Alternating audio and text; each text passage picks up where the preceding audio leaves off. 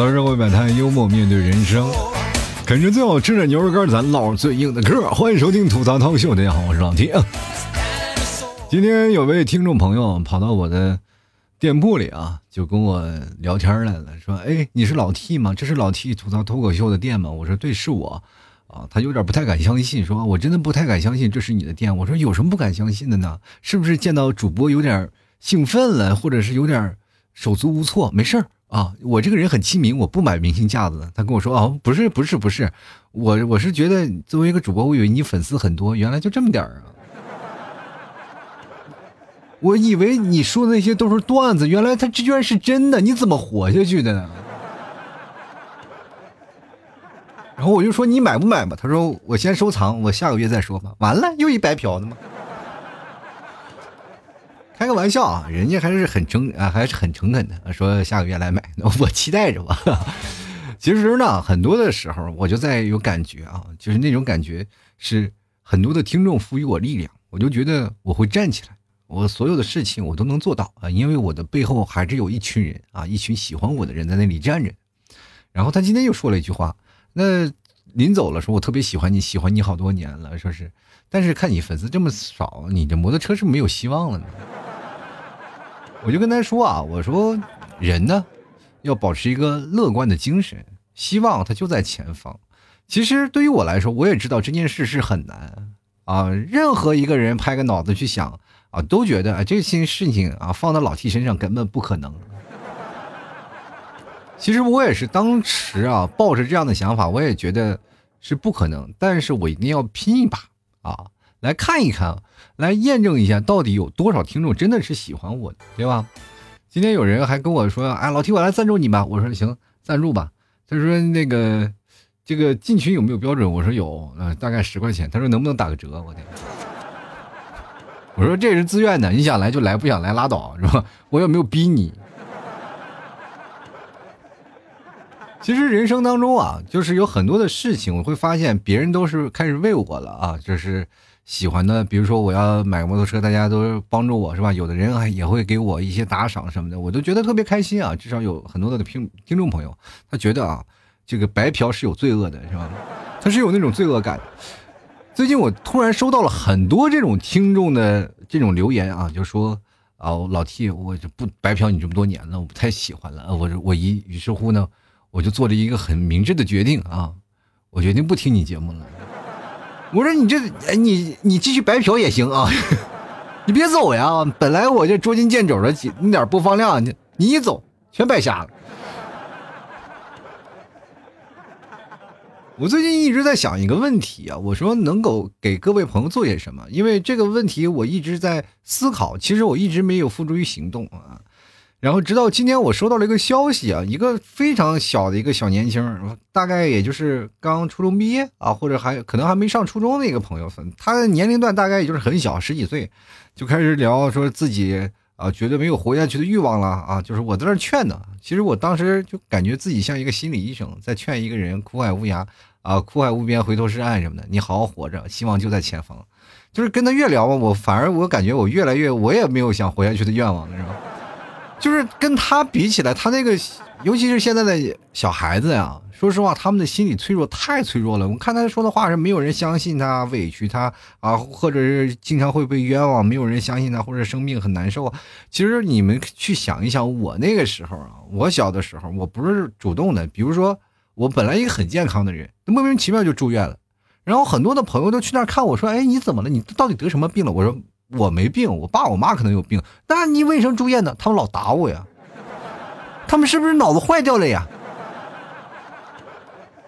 我有些时候我都开始怀疑我自己是不是亲生的那个，是吧？其实我们那一代啊，说实话啊，就教育的方式就是劈头盖脸给你一顿毒打啊，长大了以后呢，你才能树立起你个人的一种的行为规范啊，这是。最早的一种教育方式，其实他们来对他们来说，这是一个唯一的一种教育方法了。就很多的人可能不太理解我们八零后、九零后生活的一种空间。我们其实说实话，就是在夹缝中求生存。如果说你们零零后、一零后有更广阔的未来，或者是有更先进的一些手段，但是对于我们来说，我们就是横跨了两个时代啊。我们从最早以前什么都没有，到现在什么都有，这个年代我们去划分了，而且我们是最苦难的一代，是吧？什么事我们都赶不上，是吧？比如说那个时候啊，房子人都是开始分配的。过去像我爸我妈他们都是住什么，我爷爷啊，还有。家里那些亲戚都是由厂子里分配的住房，后来出来商品房以后呢，啊，大家才开始继续去花钱去买楼房这样的事情吧，对吧？这我们这个就是没有赶上分房。过去只要你毕业了以后就会给你分配工作，我们没有，我们那时候竞争压力可大了。好家伙，我们那时候多数都是独生子女啊，多数独生子女。我们想有个哥哥姐姐或者妹妹弟弟，那根本不可能啊！多生一个就不行，家里罚的倾家荡产。我们这代独生子女，好到我们这儿了，开放二胎了，我天！我上面四个老人，下面我们还要养过两个孩子，你说崩溃了吗？现在三胎又来了。本来有这件事情的时候呢，我们觉得我们这一代真的好累啊！生活到现在这一代八零后、九零后，只要但凡能活着，我觉得都是心理非常强大的人。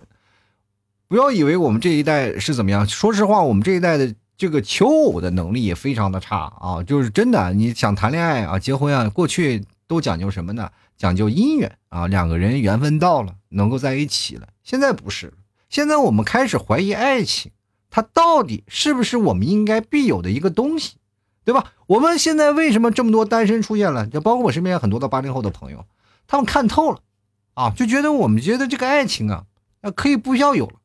我们不需要有，对吧？确实是也没有什么竞争力，你知道吗？想跟他们这些年轻人拼一些竞争力呢，还有点费劲啊。尤其像八零后啊，都已经一把岁数了，随性呢啊，就开始呃过各自的生活吧，然后给一些年轻人让出一些道路来。其实谈恋爱，我们也都是怀揣着憧憬啊，对于爱情，他有美好的愿望，但是活生生的经常会被现实打脸。对不对？我们老是期待着一种事情啊，就是尤其是八零后是最不相信爱情的一个年代的人啊。就是过去我们总是说，哎，喜欢爱情啊，我们爱看着那个什么蓝色生死恋长大的。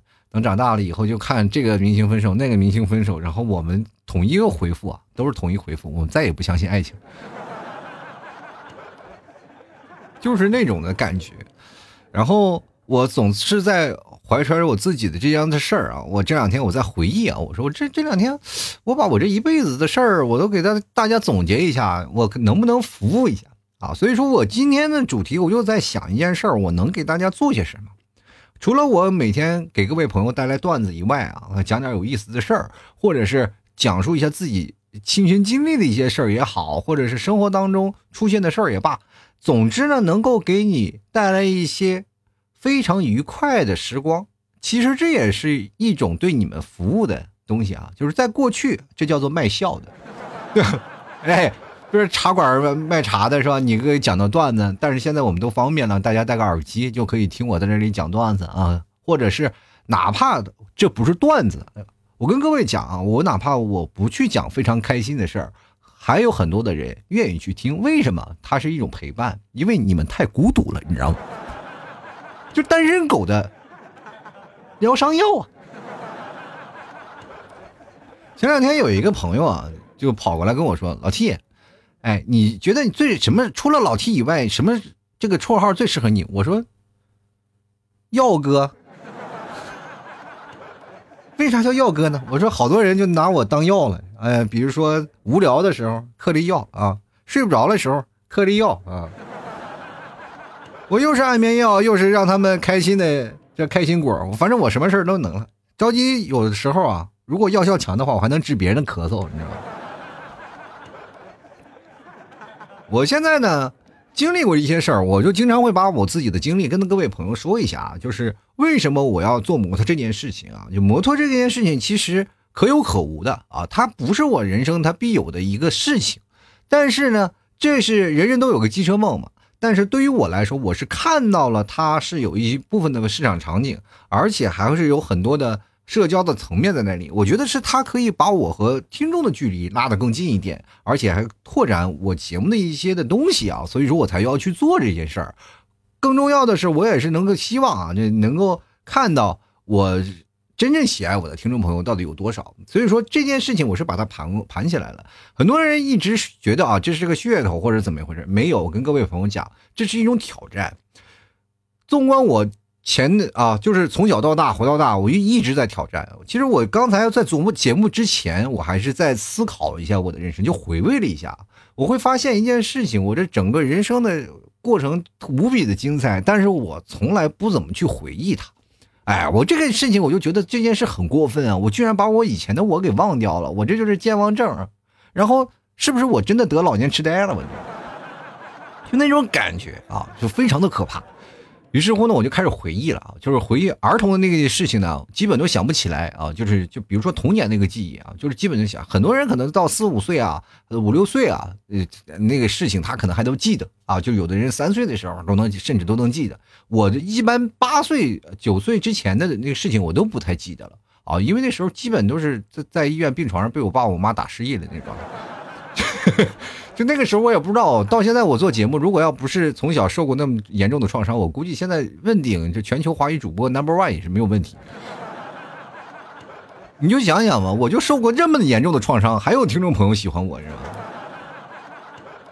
前两天有个听众朋友问我一个问题啊，就是老 T，你说的段子是真的吗？我说基本百分之八十到九十都是。真的，只不过是有些渲染啊，就是渲染了一下啊，生活当中的一些有趣、有意思的事儿，我把它有意思的事儿，我给他着重点亮一下，然后讲出来啊。他说：“那你小时候过得有点太惨了，知道吗？”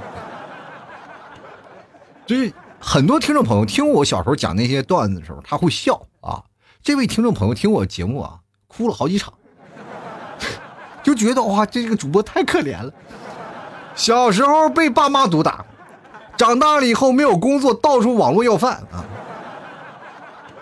凑个摩托车，你现在连个轱辘你都凑不齐。当然了，这些事情呢，我觉得啊，它对我人生是很有意义的啊。长大了以后，你才会发现，我经历这么多事情都是很多的一个挑战。比如说上初中啊，我真的说实话，人高马大的，但是上初中的时候我没有开窍啊。虽然说我们身边的一些哥们儿。兄弟几个啊，就挺多的啊。但是我们开窍的时候是在高中到大学左右才开始开窍的，那个时候才学会打架。其实我们那个年代基本都是打架比较狠的啊。那个时候上初中的时候一直受霸凌啊，就是被别人欺负啊。长大以后我们该欺负回去啊，找不着人了，反而变成哥们了。那些朋友的关系慢慢就过去了啊。就是所有的儿时候啊，那些所有的仇我们都不记得。啊，就过去了，爱他爱怎么着怎么着吧。但是那个时候上初中，其实上小学都一直是被欺负的啊，就是可能也是人太老实了。我一直在怀疑我为什么会一直被别人欺负这件事情。其实我自己做了个总结啊，就主要就是爸我我爸我妈其实揍我还是稍微有点狠了。就是那个时候我记得他有个转折点，我那个时候小时候也打架啊，老是把别人的孩子打坏了，因为我人高马大，我经常打人别的孩子。然后把那别的孩子薅着打，然后我爸我妈就过来拉架。啊，拉架呢那时候他就是他每次的时候他中午啊，我爸我妈他们会下班啊，我妈回来了骑自行车就过来啊，就说快点怎么样，你快别打了，然后我妈回去把我叮里咣啷一顿毒打，就是每次我打架的时候，我总是感觉啊，就是。跟小朋友打架，你知道是不疼的，那是一种气势威压啊！两个人就互相挠啊，薅着头发，左踹右踹。其实说实话，就地上打滚翻几个跟头，没什么太多严重的伤。但是我爸我妈那那打的那都是皮开肉绽。所以说，两者去选择的话，我宁可被小朋友打，也不可能被我爸我妈打。所以说，养成那种习惯啊，就是你可以打我啊，但是我坚决不能让我爸我妈再动刀了，是吧？是吧？于是乎，我就在家里啊，就是有一次啊，我爸看着挺来气的，我在那站着，一个小孩就在那打我，就在那欺负我，可能是，我就在那站着。我爸说：“你还手啊，你还手啊！”我我敢吗？我就跟大家讲啊，世界上最爱双标的就是父母。你知道，他从小到大，他们爱双标的事情太多太多了，好多的事情他们自己都做不到。还让我，而且他们我又发现了，他们健忘症非常严重。前面说的话，后面就忘记了。尤其是各位，咱们长大了以后呢，跟父母的一些理念非常有冲突。我不知道你们跟自己的父母的相处是怎么样啊？我妈是一个非常强势的人，我跟我妈在家里啊待着，就比如说带孩子这件事情啊，我就是不让他干这个事情，不让我家孩子干这个，因为我父母他们带孩子，你就隔辈亲啊啊，对这个小孙子开心的不得了。有些时候我们家儿子淘气的，我一来气给我儿子就是一脚，那时候还不会走呢，你知道吧？咔嚓一脚，当然我踹的就是一个佯装的那种事情，我那我也亲，那我亲儿子，我能下手吗？我就大踹了一下，哎呀，这家伙把我爸我妈给气的呀！这家伙，那孩子，你到那打有什么用啊？你打他有什么用？你打他，他能教育好吗？我跟你讲，你得好好跟他说。我说，哎，这这些话我听着，我从你们嘴里说出，我怎么那么不相信呢？我说，全世界最没有资格说话说这话的就是你们两个。于是乎呢？这件事情也就形成了我到大了，其实说实话，一回忆起来，小时候特别心酸。然后接着呢，我就开始工作了啊，工作了。那个时候，说实话，也是做的工作也是很奇怪。你说你到一个地方好好上班不行，非要寻求刺激，是吧？那个时候我们在的是一个小城市，你知道吗？一个小城市，你在一个小城市，因为我足不出户啊，就在内蒙古。呃，比哪怕上学，我也是在呼和浩特上学。然后我再出去，我也没有出去过大的城市啊。然后突然有一个，当时我爸他们教练啊，就是因为我爸他爱打乒乓球，他们就是体育圈的。当时有一个内蒙体工大队，就是专门练马术的嘛。然后他们在上海什么有一个马场，然后让我们过去。然后就招人，然后我就说，我就是哎，能能有一次去上海了，我就去了啊！就当时梦想着就上海那种老洋房，知道吧？那种感觉，我就觉得我一定要去一趟，我一定要冲出这个内蒙古啊！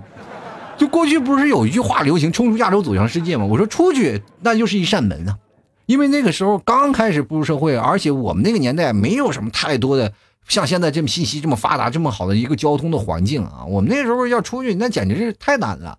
真的很难出去的，尤其是八零后。你说很多的八零后能出去，呃，摸爬滚打的，那真的很难的啊。所以说，尤其是在内蒙古的这些地方，所以说我那些朋友百分之八十的都是在内蒙古啊，就是回到家里基本都能找到他。出来的人屈指可数啊，真的屈指可数，特别少。然后我就在内内蒙古，那没办法，这是一个出来的机会，我就来了啊。那时候挣的工资特别少啊，又少，然后吃的又不好，而且还一帮血气方刚的，天天老打架。这家伙可好啊！就是因为大家都锻炼嘛，就是其实属于运动员那种性质，我们天天锻炼身体啊，但是有真的确实有好处，闹出了一个富豪的身材。那时候我腹肌八块啊，现在确实统一了，变成一块但是呢，我没有骄傲，哈哈哈，就是那个时候我就是作为一个不炫耀的资本，就是我一般走路我不光着膀子，身上一全是肌肉，但是我不亮啊。那个时候真的。很开心啊！虽然是一帮朋友们在一起啊，就是那时候出来的，大概大家心情都是一样的，出来能见个世面。在上海，以为那种老洋房，结果去了一个，你知道那个地方不可能在马路上骑着马，都在山旮旯里。我从大草原跑到了深山老林。你知道买东西啊，我要坐好长时间的车。我记得最早以前我要去火车站去坐趟火车的话，你知道吗？要坐一个半小时那种，叫什么？那个通勤车，然后现在改造那个地方，我还前两，就是我刚来杭州的时候还去了一趟啊。那个地方最早以前啊，全是棉花地，你知道吗？棉花地，还有那些老太太种的那个什么水果，而且那个那边那个老太太们不会说普通话啊，只是上海的。上海话就是最土那种上海话，你根本听不懂啊，就根本听不懂。然后他们一句普通话都不会啊啊！所以说在那个地方你生活下来，我觉得我奇怪，就我感觉跟出国了一样，就那种感觉啊，交流又交流不通，然后又又在深山老林啊，在那那两年，除了我们哥几个，要不然混的关系那么好，哪怕就是摸爬滚打几个人在打架，然后但是那关系就是好。后来呢，又去了深圳，是吧？也是做这个行业啊。最后这个东西是青春饭，你见识的东西你没有去转折，那就彻底完了。然后我就开始，呃，又回到内蒙啊，又重新的摸爬滚打啊。从内蒙，呃，要去北京啊，去北京卖了卖了几年车，然后又回到内蒙，然后机缘巧合之下啊，去进了电厂。招人嘛，那时候正好一个大型的电厂机组，哎，我就凭着文凭我就进去了，然后，嗯。嗯，上了几年班，我就又是深山老林，我就觉得这个是生活是不属于我的啊，我就觉得这个太孤独啊，就于是乎我又跑出来了，然后又来到了杭州啊。其实说实话，这整个人生混了这么多年啊，就是来杭州做主持人，主持人又做市场，市场又做不同的互联网推广，然后后来毅然决然又开始做节目，是吧？这么这么长时间，每一个决定，说实话都是风险很大。你们去想想，在你们人生当中，你们敢做这么严重的决定吗？很少啊，就是很多人愿意。负其一生啊，就跟各位朋友讲啊，就是很多人会讲啊，生活不止眼下的苟且，对吧？很多人就是无数次可能下定决心想让自己变得更优秀了，但是往往第二天醒来啥都不记得。因为你知道什么吗？你一旦做出某项决定的时候，你要做一项改变的时候，你就意味着要跳出舒适圈。就包括我现在要做摩托这件事情啊，为什么要众筹摩托？为什么我要去做？社交呀，或者做做这些距离了，因为它的可发展的空间性还是很大的。你往后看啊，它的所有的交通环境啊，或者是社交圈呀，或者大家消费的群体啊，或者我们在城市里被拴住了，我们想出去跑跑呀，其实这些都可以。哪怕教新手啊，或者是培养出自己的一个兴趣圈，包包括我的听众朋友也有很多摩友，然后大家凑起来一起出去。玩呀，有诗和远方都可以，而且我可以拉你们跑内蒙古，是吧？你而且我真的说实话，我以前的马术的队友，然后现在有很多搞马场的，咱们还可以是吧？骑着摩托又骑马，是吧？什么都有，是吧？这其实说实话，这就是一想，就是就跳出一个舒适圈。我敢做出这样的决定，各位朋友，你们敢吗？这是其实是一种让你们真正做决定，但是不要去后悔的一件事情，不要害怕。真的，我说实话。我在那个公司算是上市公司啊，上市公司经理的位置辞职，我要随便到一个呃小型的杭州小型公司随便做做总监，其实很简单的，但是我没有，还是回来了。就哪怕我在这里网络要饭，我也不愿意去再做那个工作了，因为我决定要换一种新的生活的方式。啊，这个其实说实话，对不起的是谁？T 嫂还有小 T 啊，他们两个人生活确实是因为我受了影响。本来挺好的啊，日子过得还可以，就是小康生活，也不是太多富裕，但至少生活还过得去。但是现在你们替嫂，自从跟我就是我离职了以后，开始学会了用算盘了，啊，每天在这算账，你知道吗？块八毛的在那算啊。然后我这两天其实说实话也挺开心啊，有点底气了，因为。确实有这么一个众筹群里以后，很多的听众朋友都进来了啊，就进来了。因为你们提早不愿意让我买摩托车，第一个呢，就是他觉得是危险啊；第二个问题呢，就是因为呃，你确实也没有钱买，所以说我才想出这出此下策啊，就很多的朋友也支持我，我才有了底气啊。你你所以说你们现在提早也开始睁一只眼闭一只眼。其实各位朋友啊。你们要相信一件事情啊，到最后我还是想跟各位朋友传达一件事儿呢，就是你要有信心啊，就是不要有太多的沮丧的心理。就是现在这社会当中啊，你要想明白一件事情，人总有一天会死。就是你要想自己，你总有一天会死啊。就是因为很多的年轻人说啊，活着没有希望，但是对于我现在来说，我就感觉哦，时间过得不够用。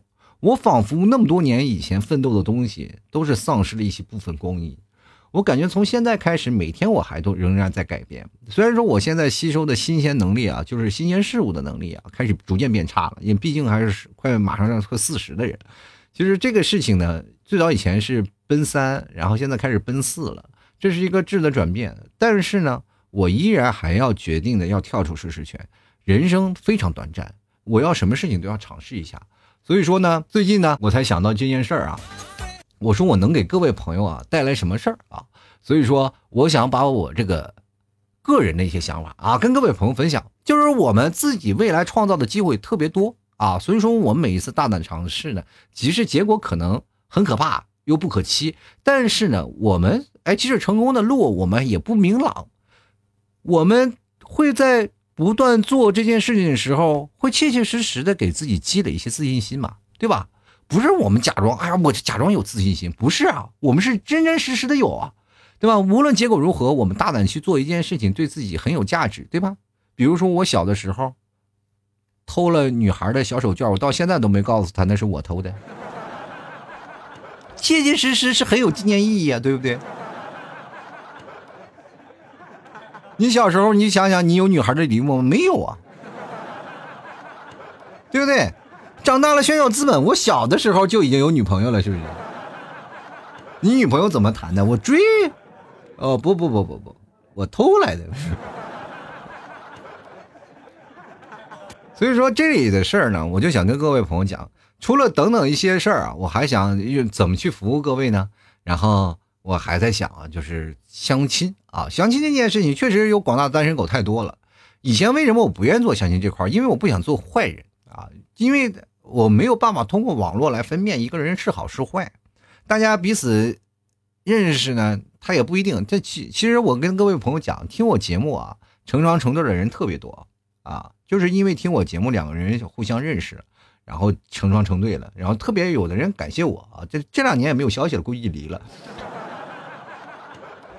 就是好多人啊，都有刚开始会感谢我，但后后期都会憎恨我，就是因为我认识了让他憎恨的人，就不会把这个怒火牵制于我啊。所以说我每次特别希望就是能够听我节目认识两人结合的人，他们俩千万不要分手。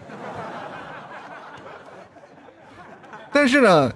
就是你们俩结合的时候，你也给我发个红包吧，至少这样的话，你在分手的时候，你恨我还有理由。就是好多的人，就是说跟我，就因为我的节目，他们几个互相可能通过各种群呀认识了，然后交往了以后呢，也没有给我发红包，也没有给我发这种的说哎红娘费啊，什么都没有。等到分手了，觉得说哎老 T 都是你的罪过，我凭什么呢？我我还没收你，你先把那个介绍费给我补交一下，你知道。所以说我那段时间做聚会，本来想让各位朋友认识更多的朋友啊，我很单纯，我就想让大家作为朋友认识一下。也确实啊，聚会的那帮朋友还在群里啊。然后那种感情还在啊，大家彼此啊都是认识啊、熟知啊，只要见了面、聚了会、聊聊天已经不是脱离了这个老气节目了，就是成了现实当中的一些朋友。就这是一种很有意思的事情，大家可以分享彼此的喜悦啊，分享彼此的开心啊。比如说啊，过去都是单身狗啊，现在都可以都是基本都是啊成双成对了啊，都有找到了彼此的幸福了。大家可能很少出来聊天，但是聊起来呢，还是依然很很温馨的一个画面。所以说呢。我还是比较单纯的，当时我就应该把他们几个都凑一对儿啊，一对儿一对儿全给他搂出来，是吧？大家彼此都有一个谈心说爱的一个地方。其实最早以前我还在杭州专门做租了一个地方啊，就是喜欢听节目的人可以都来我这个地儿啊，就是都来我这个地儿，然后大家一起来聊，然后做个聚会，做个 party 什么的。但是确实是来的人比较少，因为我听我的节目，全国各地的人比较多啊，所以说那时候就没有做起来啊，这是一件让我觉得很可惜的事儿啊。现在呢，我就感觉了，如果有摩托车了以后，我就可以全国各地的来回跑。是吧？大家彼此聚一聚，然后呃，做出这么一个据点，或者争取各位朋友，我做一个据点，大家都可以来杭州来，然后顺便呢，我看看能服务给各位朋友一些什么更好的方法。其实我还是想给各位朋友带来更多的信心。这期节目其实并不好笑啊，真的没有什么太多有意思的事儿，但是非常富有教育意义，是吧？各位朋友听我的节目，能够能够感受一些啊，就是一个中年男人的心酸，但是从我这么。一个心酸的人生当中，你就会从当中吸取一些能量，是吧？你会不断的告诫自己，老 T 都已经活得这么差了，我怎么也不能活成像老 T 那样，是吧？只有你自己的在努力的发展，你才会发现，哎，我的人生还是很有意思的啊，光明很强大啊，对不对？你就想想，就说啊，我哪怕我生活过得不好，咔，我给老 T 打赏个五块十块的，但是我依然觉得我是在资助他呀，他是需要我帮助的人，他是生活社会的底最底层啊，对吧？这个无所谓啊，其实各位啊，你们活得开心和快乐，听我节目才是最重要的啊！好了，头到社会百态，幽默面对人生啊！喜欢老 T 的节目，别忘了看一下老 T 家的牛肉干。老 T 家的牛肉干啊，绝对纯正啊，最好吃的牛肉干。然后牛肉酱呢，马上也快到了啊！喜欢的朋友别忘了支持一下，嗯。各位朋友听我节目的时候呢，不管你在哪个平台听啊，多打个评论啊，评没事干的，就是你听节目的时候也是随便评论两句是吧？也给我增加点人气，这算是对我一点小小支持。什么点个赞呀什么的，这顺便的顺带脚的事儿啊，又又不是说在费你多大劲儿，就是哪怕打个我来了我来了报道，哎我报道你都行是吧？随便打一个字就可以。最重要的，各位朋友也可以关注我的公众号啊，里面我所有的联系方式都有啊。这个主播老 T 啊，就中文的主播老啊，然后再打一个英文的 T 啊，就是老 T 的公众号。每天我都会发送一些文章啊，搞笑的文章来。供各位朋友开心哈。喜欢的朋友别忘了多支持一下。好了，本期节目就要到此结束了，非常感谢各位朋友的收听，我们下期节目再见，拜拜。